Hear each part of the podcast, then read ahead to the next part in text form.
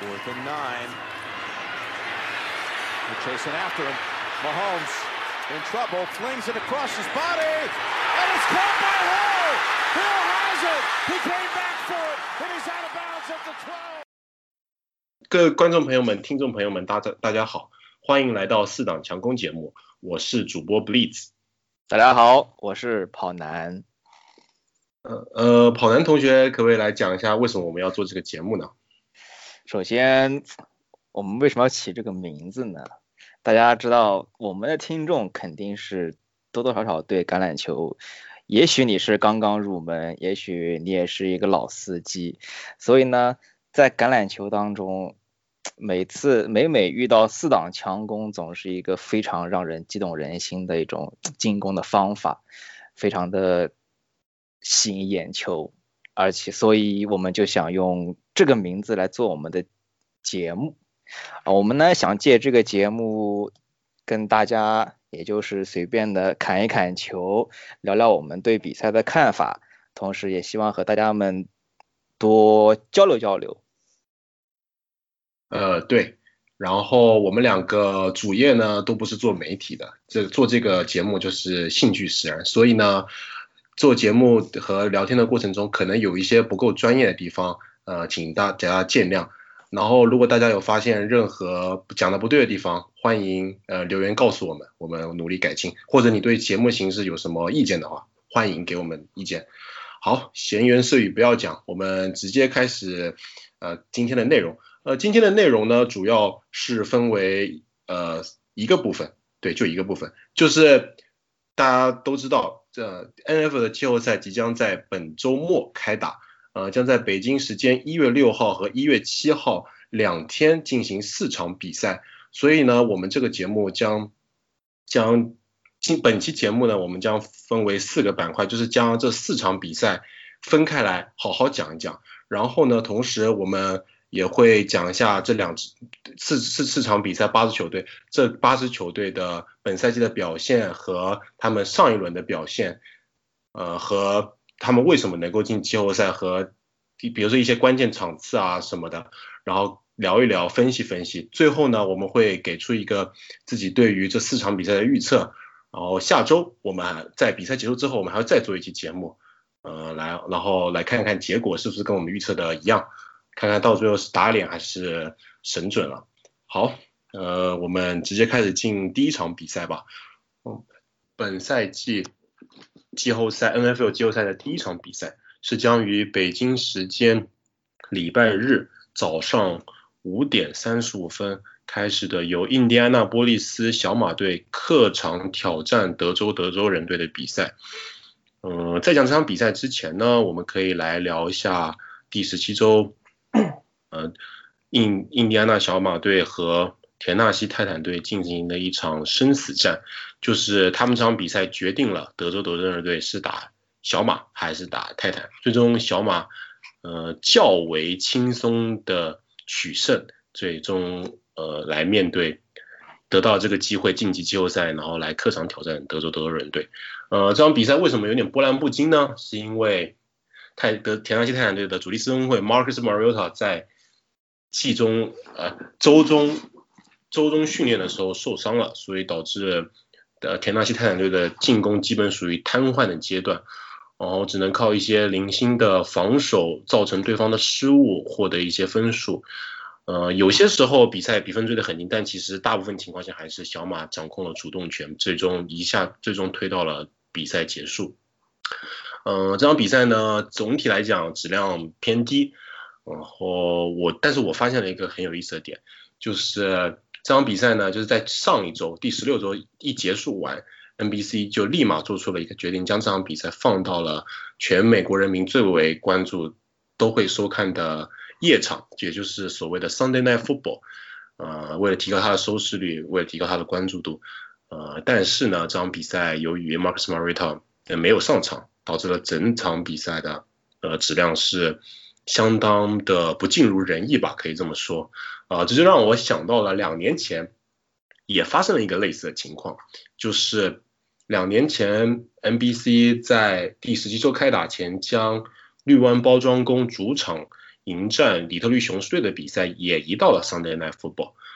他们当时移的原因呢，是由于当时是有三支球队晋级，呃，争夺最后两个季后赛席位，是华盛顿红皮，当时华盛顿红皮是八胜七负一平，然后包装工和底特律雄狮队都是九胜六负，所以只要红皮赢球，这场比赛就成为了生死战，决出一支球队晋级季后赛。但是呢，好死不死，在由于这场比赛移到了夜间，导致的并不是和红皮那场同时开赛，所以红皮在早间的时候，先由于致命失误输给了纽约巨人，导致了赛季直接结束，他们没有进任何晋级季后赛机会，所以让这场比赛，让这场包装工对雄狮队的比赛，只是变成了一个两支球队都晋级了季后赛，他们并没有。要拼死最后争夺一个席位的那种紧紧迫感，而是两个人去争夺一下名次上的不同，争夺谁是国联北区的冠军，呃，所以也导致了本场比赛的精彩程度吧。那场比赛我也看了，我感觉精彩程度确实不如生死战的那种，就是底特律雄狮队到最后都有点放弃抵抗了，然后就感受不到那种特别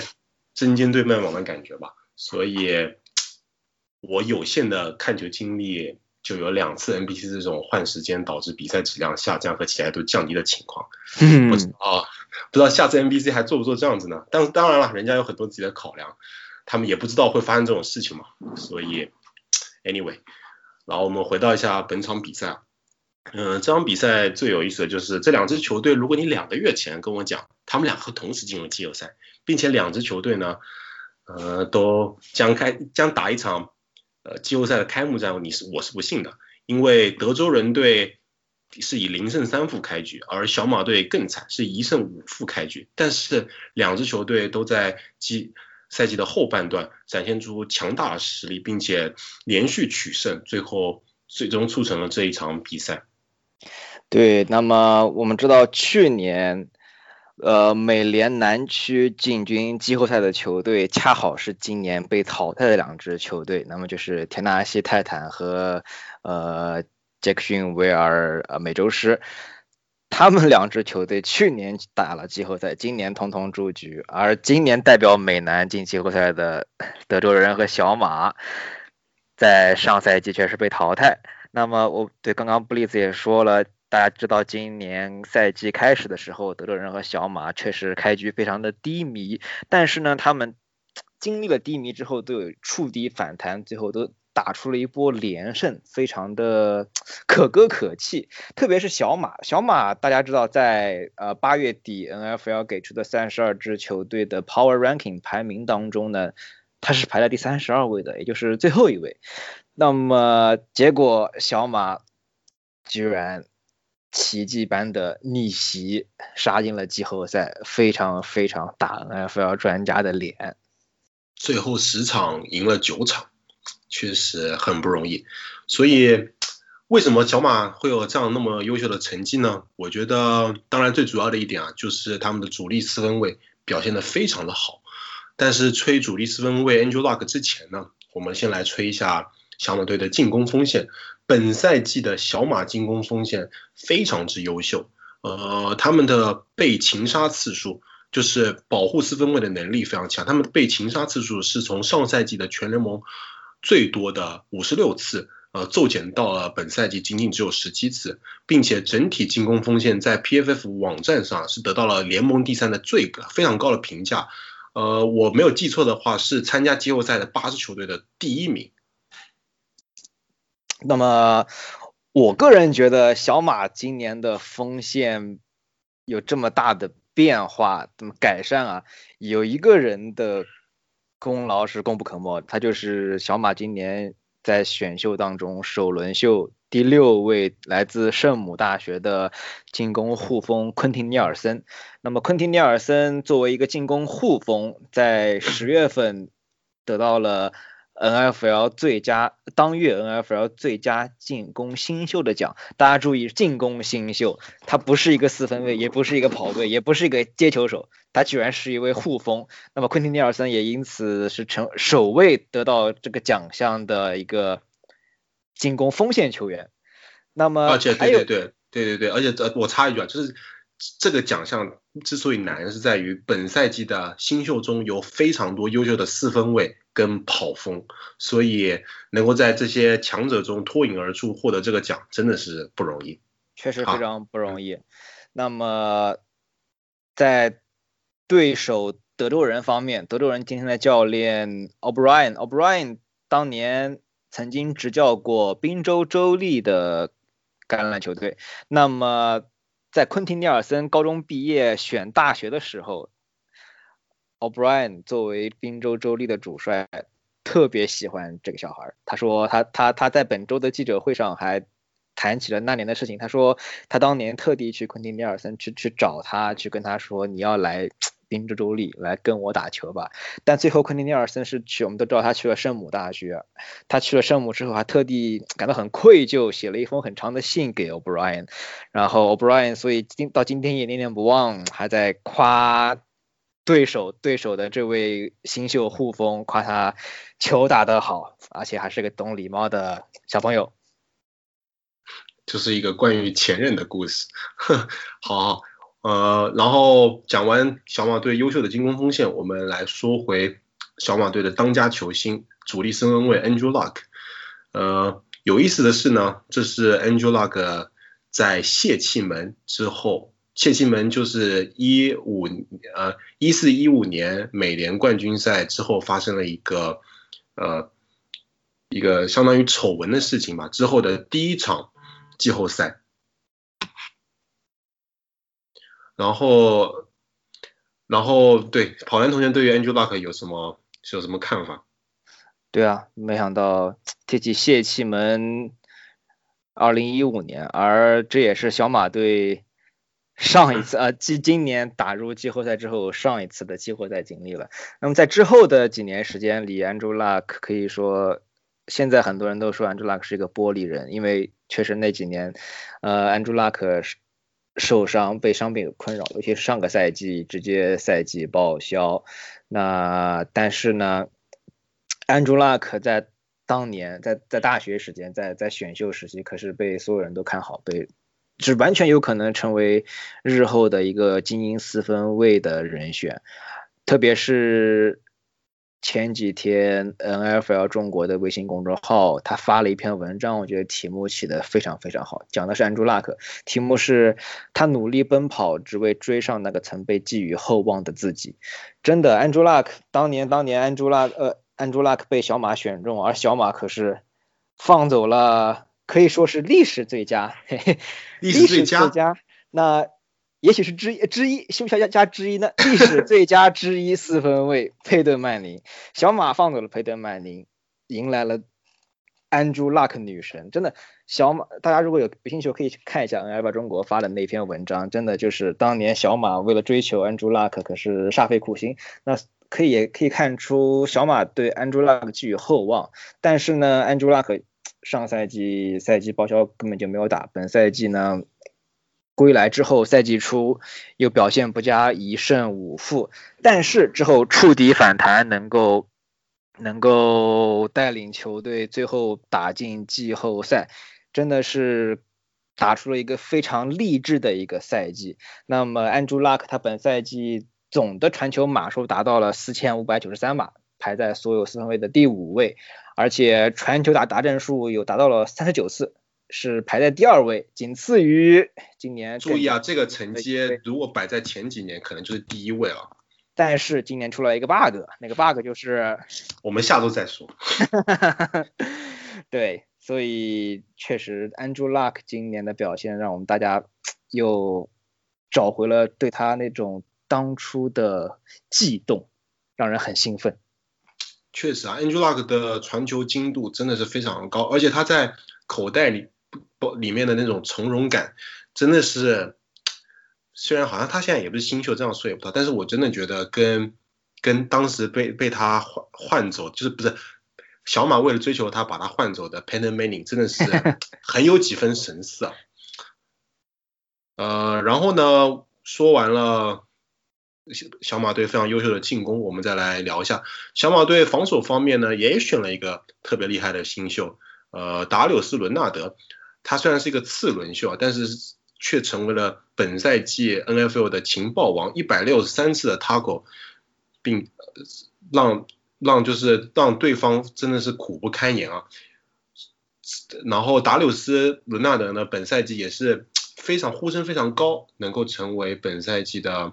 嗯，就是新就是什么 defensive rookie of the years，对，最佳防守最最佳防守新秀，所以就是攻防两端小马队都展现出了非常强大的实力。所以呢，我们就来要来说回本场他们的对手，他们的对手德州人队，德州人队在开局三连败之后一波九连胜，非常的荡气回肠。不过这里值得一个注意的有意思点就是，当时九连胜被终结，就是被他们今天的对手小马给终结的。所以说这两支球队老冤家又巨头季后赛的揭幕战非常 非常的有趣。那么德州人队的四分卫 Watson 啊、屈臣氏，屈臣氏同学，他这个赛季被 sack 了六十二次，这个真的是有点多。他是被所有四分卫里被 sack 第五多的。呃，但这其实不是德州人进攻锋线的问题啊，德沃森他自己也有一个毛病，就是他他持球的时间实在是有点过长，造成一个极大的容易就是受攻击的风险很大。不过呢沃森他虽然啊他也不是新秀，嗯，但是也毕竟是个年轻人，他可是当年干翻过在大学橄榄在大学决赛干翻过巴马的那个男人。所以虽然他年轻，季后赛经验不丰富，但是完全我们有理由相信 Watson 的大心脏能够在季后赛带领德州人前进。那么德州人的进攻方面呢，另另外的几大杀器，一个是 Lamar Miller，Lamar Miller 跑跑位 Lamar Miller 之前呢脚踝有受伤，不过呢，据这个礼拜的消息说他已经基本上完全伤愈，不影响季后赛比赛。啊、提到 Lamar Miller，我觉得很印象深刻的就是在第十二周，对十二周的一场比赛里面，Miller 他有一次九十七码的长途奔袭达阵，相当于从球场的一个端区跑到了另一个端区，非常的荡气回肠。那么德州人想要在季后赛走得更远，就非常需要他们的跑位 LeBron Miller 再拿出这样的冲劲出来。不过对面小马的防守防跑能力真的是很强，所以说德州人的进路面进攻就要看如何发挥了。那么除了他之外，还有在德州人的防守方面，有一位有呃非常多迷妹的球员，那就是 J.J. Watt。J.J. Watt 他上赛季也是受伤病困扰，这赛季王者归来，总共有十六次擒杀，排在全联盟第二，仅次于公羊那位历史第二高薪的防守球员，那就是 Aaron Donald。那么对，所以 J.J. Watt 的归来也是让整个德州人的防守方面有了一阵强心剂。那么布利斯，你觉得德州人的进攻方面，你还有什么你觉得哦，德州队，亮点呢？德州人队，就你忘了说一个特别厉害的人，就我特别喜欢的一名球员，嗯、就是我 fantasy 里面的主力外接手，本赛季接球码数联盟第二，并且有着十一次打正的 DeAndre Hopkins。呃，这名球员非常能领会花神那种又快，呃又远的那种传球，所以经常会出现一些神奇的大 play，是我就就看着特别过瘾，所所以我希望他能也能够在本周末有着精彩的发挥吧。但是说了这么多，最后给一个小预测吧，个人还是略微看好小马队，但是我呢觉得，我觉得这场比赛应该会战至最后两分钟，最后的分差应该不会超过十分，但还是略微看好小马队。你怎么看呢，跑男同学？其实本身来说，我很喜欢 Andrew Luck，就是 Andrew Luck 是那种 非常让人非常让人喜欢的那种，一看就是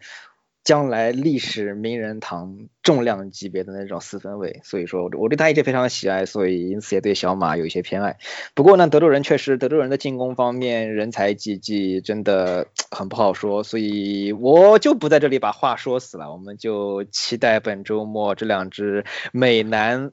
美男的老对手给我们带来季后赛的揭幕战。好，也就是说你并没有做出任何的评测。省得被打脸的，好，就是下周我被打脸，你可能就看着我被打脸。然后，anyway，我们可以来讲一下下场比赛。好，我们接下来讲下一场比赛。下一场比赛呢是将于北京时间一月六号早上九点十五分开始的西雅图海鹰队远征另外一支德州球队达拉斯牛仔队的比赛。嗯，在讲这场比赛前呢，我们先来讲一下上周一场非常精彩的比赛，可以说是可以说是我感觉上周最精彩的比赛，就是达拉斯牛仔客场挑战纽约巨人队的比赛。这场比赛呢，讲道理是一场完全没有任何意义的比赛，因为小呃牛仔对不起啊，刚说小马说太多了，牛仔队已经锁定了美联东区的头名，但是呢，他们的主力四分卫 Dak Prescott 竟然打满了全场，并且传出了不知道是不是。本赛季最多的四次大战，比赛非常的精彩啊，但是就是不知道为什么在这种没没有意义的比赛上了这么久。对啊，确实这场比赛因为赛前牛仔已经锁定季后赛席位，就是不用那么拼命。不过呢，牛仔也也是有雪藏的，他们的核武器 Elliot 以及 Elliot 并没有上。嗯，不过呢，除了 Elliot 之外，其他的牛仔主力进出。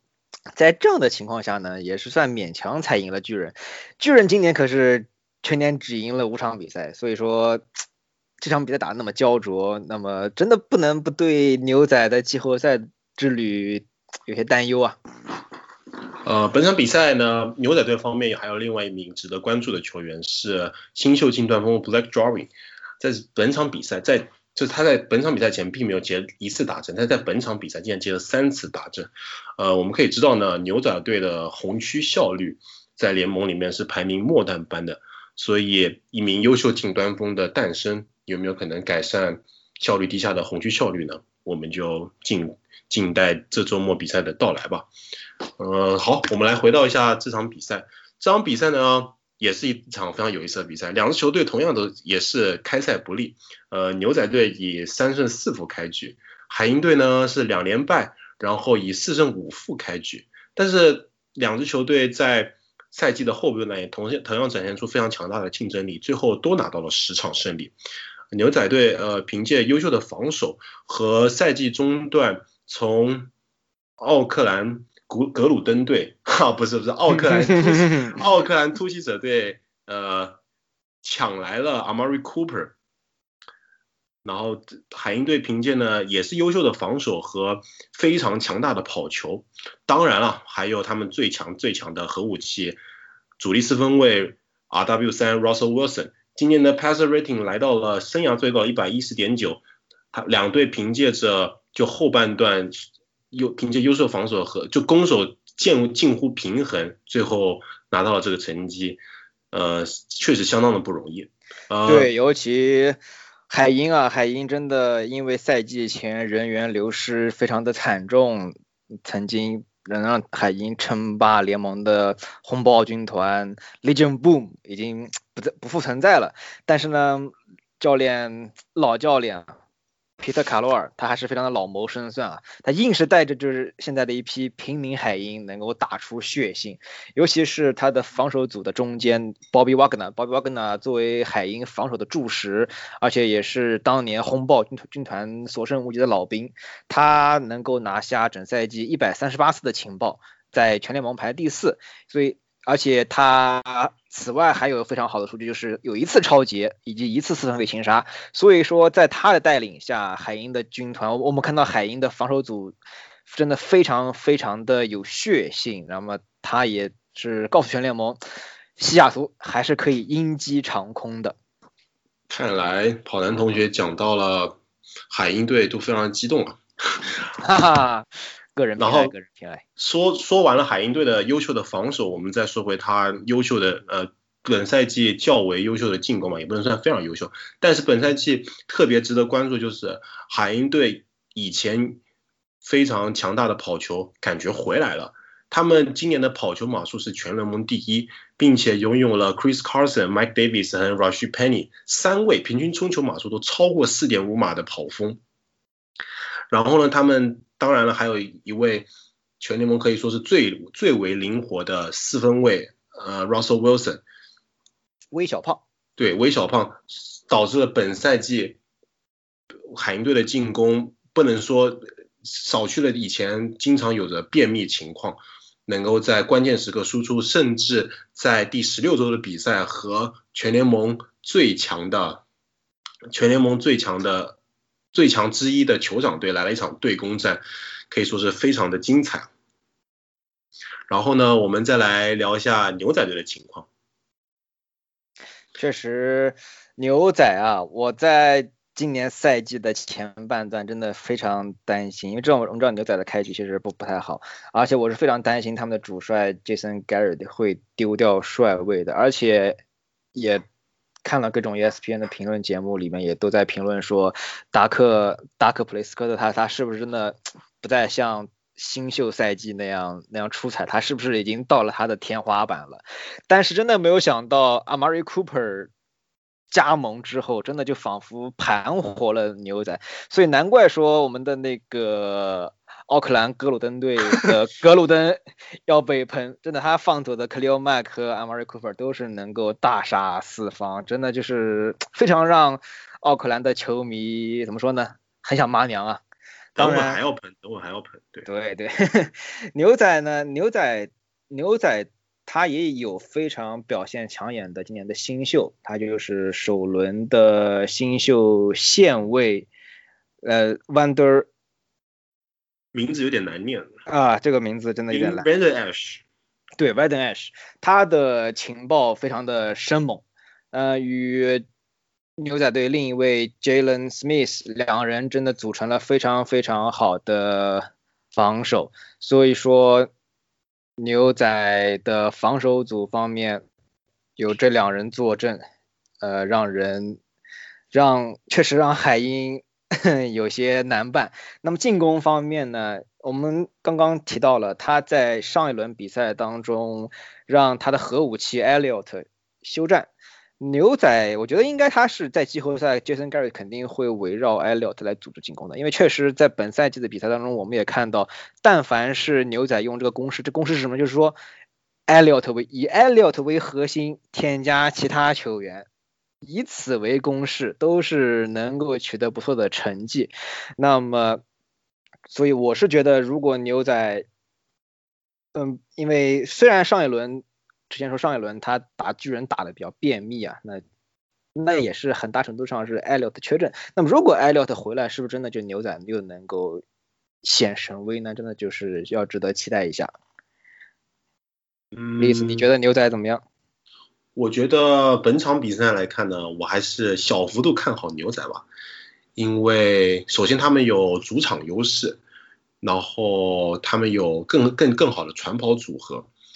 然后。Deck 上一场比赛打了，在一场没有比没有任何意义的比赛打了，然后他打的特别好，然后又没有就是出现任何的伤病的情况，说不定这是一个好兆头呢。加上我之前说的，就是找到了一个优秀的近端锋 Black Drawing，然后红区表现上升，在季后赛中一翻两瞪眼的情况，我还是小幅度看好牛仔吧。你觉得呢？嗯，哎，这个真的，毕竟海鹰是我主队，所以说我是很，我肯定是不会去客观的评价这场比赛了。所以，所以我们就期待吧。所以又是第二场比赛，你并没有做出任何评评评价，然后我们下周有可能被打了，好吧？好吧，那我们就进行下一场比赛。下一场比赛，也就是本赛季 NFL 季后赛的第三场比赛，是将于北京时间早星期一早上，哎，这是几点？早，凌晨两点钟开始的洛杉矶电光队在客场挑战巴尔的摩乌鸦队的比赛。嗯，讲这场比赛之前呢，我又想绕回去讲一下乌鸦队的乌鸦队第十六、第十七周的最后一场比赛。就是这场比赛呢非常精彩，是由嗯两位顶级新秀四分卫的对决。呃，本身比赛本身我就不去赘述了，我就想到有一个很有意思的观点啊，就是到了比赛最后的时候，布朗队还差两分，还落后乌鸦队两分，但是然后他们已经攻到了离他们只要踢进一个任意球。就可以反超比分。他们在最后一次进攻前已经攻到距离呃任意球线大概只剩七码的位置，但是呢，布朗队很执念的四次进攻都选择了传球，啊，导致了一表没有停，二传球效率偏低，传球失败。但是当时布朗队可是还是握手上握有一次暂停，而对面乌鸦队可是握有两次暂停，我就很纳闷为什么这四次。进攻没有一次选择跑球呢，就是布朗队可是拥有顶级跑锋、顶级新秀跑锋 Nick Chubb 的，但是他们一次都没有执行跑球战术。如果他们想要进行跑球战术的话，一可以耗掉时间，二可以逼出呃乌鸦队的一些暂停，三而且真的有可能再往前推进一些，从而能够。更更近一点的实施任意球，然后有可能反超比分，但是他们都没有进行这样尝试，而是进行了四次传球，然后四次传球全部失败，导致一码都没有推进，也导致了最后输掉了这场比赛。就是在这个这四个 play 的战术选择上，我对布朗队是有很大质疑的，这就不免让人想到，是不是背后有什么阴谋论呢？或者因为？大家都知道，这场比赛要是如果布朗队输了的话，对面的匹兹堡钢人就是没有任何晋级季后赛的机会了。还是布朗队真的不想让 钢人我觉得你这个阴谋论，我觉得布里斯你是高考生的节目真的是看太多了。啊，那对，确实啊，呃，因为这场呃布朗和乌鸦的比赛直接关系到钢人能否进军季后赛，那么。哦，在新闻当中，我们也能看到，在钢人结束，钢人轻松战胜了呃班狗的比赛之后，他全场球员和全场球迷都没有离场，依然在球场内观看大屏幕上播放的这场呃还没有结束的布朗与乌鸦的比赛。真的，当当时只要。他们看到，当他们看到 Baker Mayfield 的最后一次呃传球达阵，把比分缩小分差缩小只有两分时候，真的钢人真的全队是看到了进季后赛希望的，而且确实最后两分，而且最后呃有时间时间是主动权是在布朗手上，但是最后没有得分，所以说你说的阴谋论呢，确实啊，虽然我是不信什么阴谋论，但是确实很让人唏嘘，确实很心疼。钢人的一种球员啊，而且重点是，当时我没有记错的话，是在三十九码线上球，所以说他们第四档进攻完全可以尝试一个五十七码的任意球，他们不一定一定要推进到非常前面的位置再踢任意球，所以布朗队其实是有很，他们其实可以尝试更多更多不同的方式去尝试击败乌鸦的，但是还是可能说他们太过于信任 Baker Mayfield 的传球了吧，可能可以这么说，好吧。呃，大家看看，还是这看看，对，阴谋论讲完了，对，呃，这场就是我们来回到这场比赛，就是呃，Chargers 打 Ravens 的比赛，我个人呢还是比较看好呃 Chargers 的，因为我觉得呢，在季后赛里面嘛，更好的四分卫能够更好的主宰比赛，而且。就是 Chargers，我感觉他的进攻组的天赋溢出的实在是太厉害了。进攻组就有四名入选本赛季的职业碗，呃，跑锋位置上除了入选职业碗的 Melvin Golden 以外，还有另外一位单季呃冲球码数超过五百码的 Austin Actor。另外呢，还有西北大学历史上第一的跑锋 Justin Jackson。呃，这位小将如果大家还有印象的话，可是在对阵钢人队的比赛有着出色的发挥啊。对，确实，洛杉矶充电器队啊，充电器队的大河，他们的四分卫里弗斯，大河可以说这个赛季的表现非常符合他经营四分卫的特点。那么大河，而且这个赛季也是打破了记录，他在第十二周闪电对红雀的比赛当中呢，大河单场连续传球成功二十五次，而且达到了二十九传二十八中的。惊人准确率。是单场打破了 NFL 单场比赛连续传球成功记录和单场比赛的传球成功率的记录，真的是非常非常恭喜大河。同样，闪电方面的接球手还有一些不容忽视的巨星，比如 Keenan Allen，还有 Mike Williams、Tyrell Williams 这两位接球都破了五百码的 Williams 先生。其中我印象比较深就是 Mike Williams，Mike Williams 在那场呃。闪电做客堪萨斯城的那场比赛中，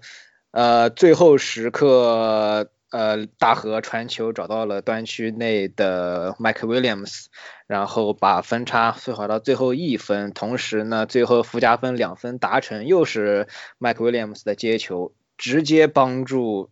闪电在最后时刻逆转酋长，真的是非常非常炸裂。那么威廉姆斯，而且他砸阵效率非常惊人，他本。他本总共是三十八次接球，就有了九次打阵，所以确实像你说的，就是闪电的进攻方面天赋满满。但是呢，我个人还是比较看好，哎，这次我是有观点了，我还是很看好乌鸦的。我觉得乌鸦现在可以用一个我们非常熟悉的词啊，呃，我们在看足球时候经常用的一个词来形容，就是又黑又硬。因为乌鸦现在。在自从呃弗拉科弗拉科他受伤之后，他们的新秀跑位喇嘛尔，呃我们呃习惯称他为 喇嘛，喇嘛喇嘛他呃作为新秀也是成功上位，成为了球队的先发四分卫。那么喇嘛他真的是作为前海斯曼奖的得主。表现非常非常出色，他本赛季领跑了四分卫的跑球码数的排名，他总共有一百四十七次的持球 rush，拿下了六百九十七码，当之无愧是今年联盟最能跑的四分卫，而且但是。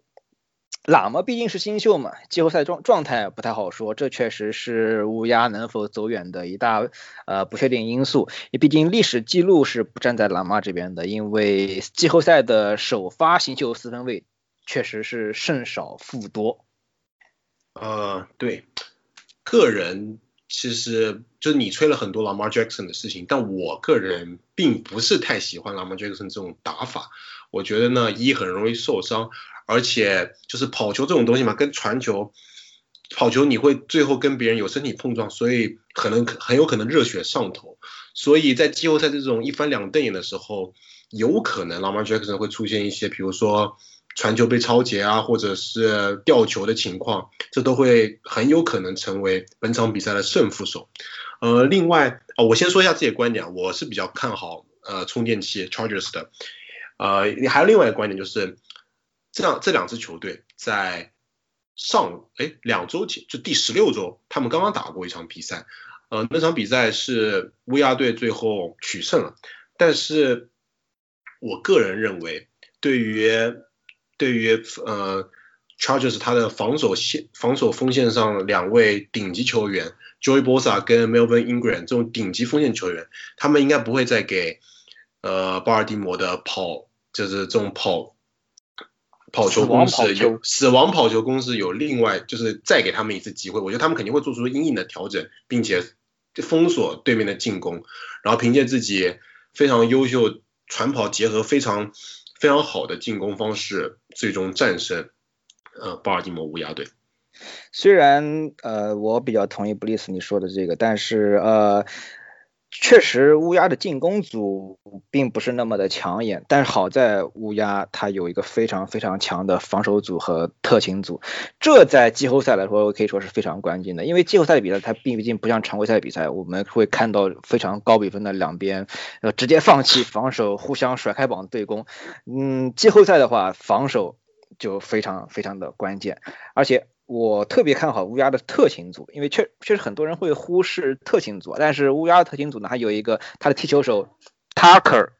和气踢手 Coach，这两个人都是非常非常有经验的老将。呃，一个好的踢球手能尽可能的在比赛中为球队多得分，而一个好的气踢手呢，能依靠灵活的控制落点，不给对方回攻机会，也尽可能让对方在越远的位置呢开始进攻。这两点搞不好都是季后赛的命门。所以我觉得乌鸦有非常强的防守组和特勤组扛着前进，哪怕他们的进攻也许并不是那么非常非常的出色，特别是跟闪电器比起来，并不是那么才华横溢。但是我依然觉得，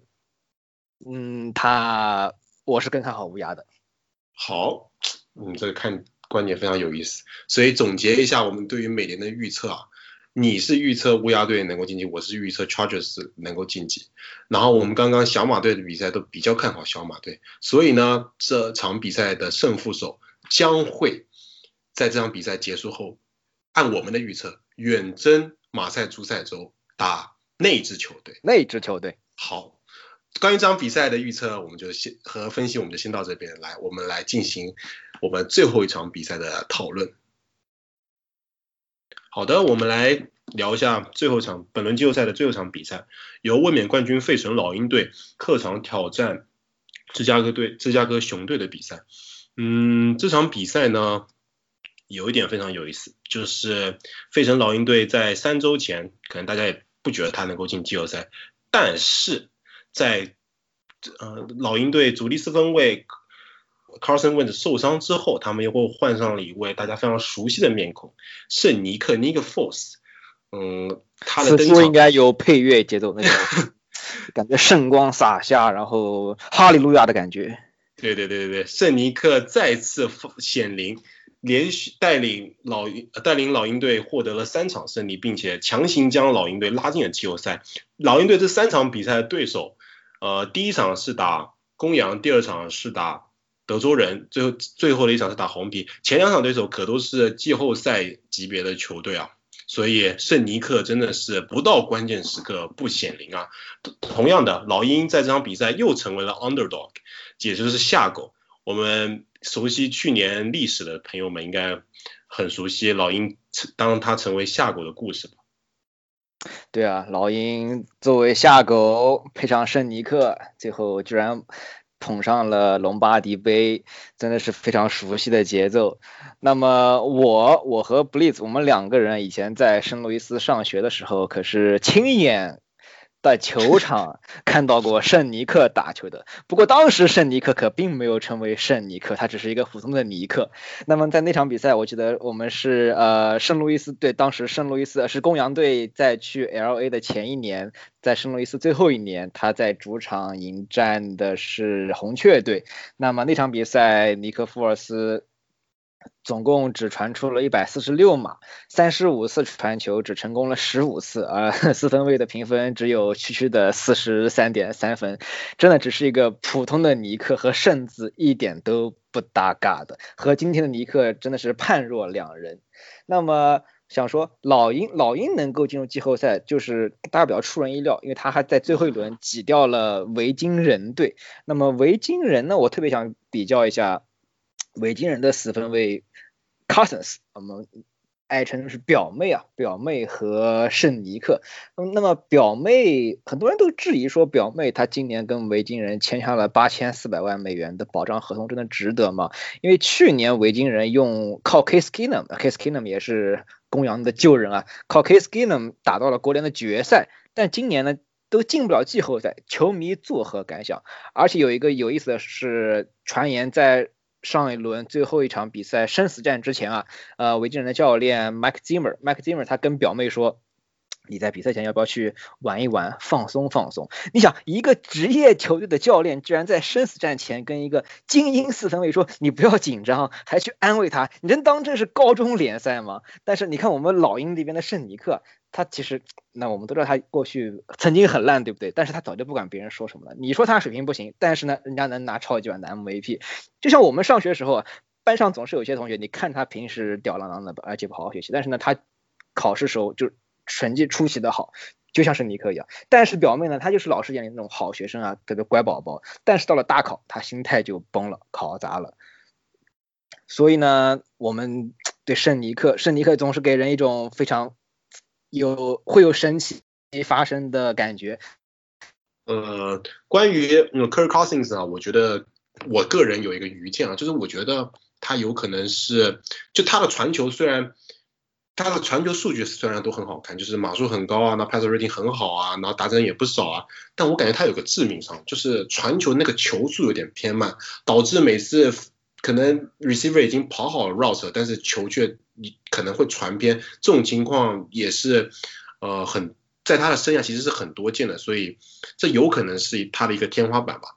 对我这这一个人个人小愚见，我这边插一句，好，你继续。对，那么回到我们老鹰这边，老鹰的对，虽然说圣尼克，我们总能期待他会带来什么奇迹，但是呢，现在又有一个。比赛的不确定因素，那就是尼克·富尔斯在上场比赛当中呢，胸部受伤离场，目前还没有消息表明他能否出战这周的比赛。那么在今天，就是美国时间本周三的记者会上呢，表示说尼克他依然在观望，但是呢，原话这么说的，康复的很快，所以呢，能否？嗯，赶上本周的季后赛呢，我们觉得暂时还不好说。不过我觉得概率还是很大的。那么本赛季只要尼克·福尔斯首发，老鹰的战绩是四胜一负，而且他与老鹰的主帅道格·皮特森呢非常的合拍。还记得他去年超级碗的费城特供香不香？所以今年会不会有什么新花样呢？非常值得期待。你觉得？呃，说，嗯，对对对，说完了老鹰队。呃，圣尼克的故事啊，我们再回到就是老鹰队，他本身就是他的，我看好老鹰队，我还是看好老鹰队啊。我先立一个观点，看好的原因呢，在于我觉得老鹰队的防守特别优秀，因为他的防守天防守锋线天赋还是很高的。呃，首先他有 Fletcher Fox，呃，这名球员入选了本届，也入选了本届职业碗。另外呢，还有从西雅图海鹰队转投过来的著名公知 Michael Bennett。Michael Bennett 今年虽然呃，就大家可能有点小遗忘他，但他擒杀次数可是有九次的，保持保持了一个水准之上。另外还别忘了，已经连续两年拿下超级碗，季后赛经验极极季后赛经验极为丰富的 Chris Long。嗯，个人感觉这一条进攻锋线能够非常好的限制呃呃熊队 Jordan Howard 的跑球，并且能够很好限制 Trubisky。呃，熊队熊队四主力四分卫 Trubisky 的口袋里面的就是跑乱跑和他的传球。呃，另外老鹰队的锋老鹰队的接球手也是呃有有名球员值得大书特书啊，那就是 Zach Ertz。Zach Ertz 今年可是打破了单赛季近端锋的接球数记录，这是一个非常可观的记录啊。毕竟呃几年前 Zach Ertz 并没有那么有名嘛，去年夺了超级碗，他才一下子变有名的。那还能破，而且重点是联盟现在有非常多优秀的近端锋，能破这个记录实实属难得。呃，另外也是刚刚提到了，老鹰队的防守锋线非常的强，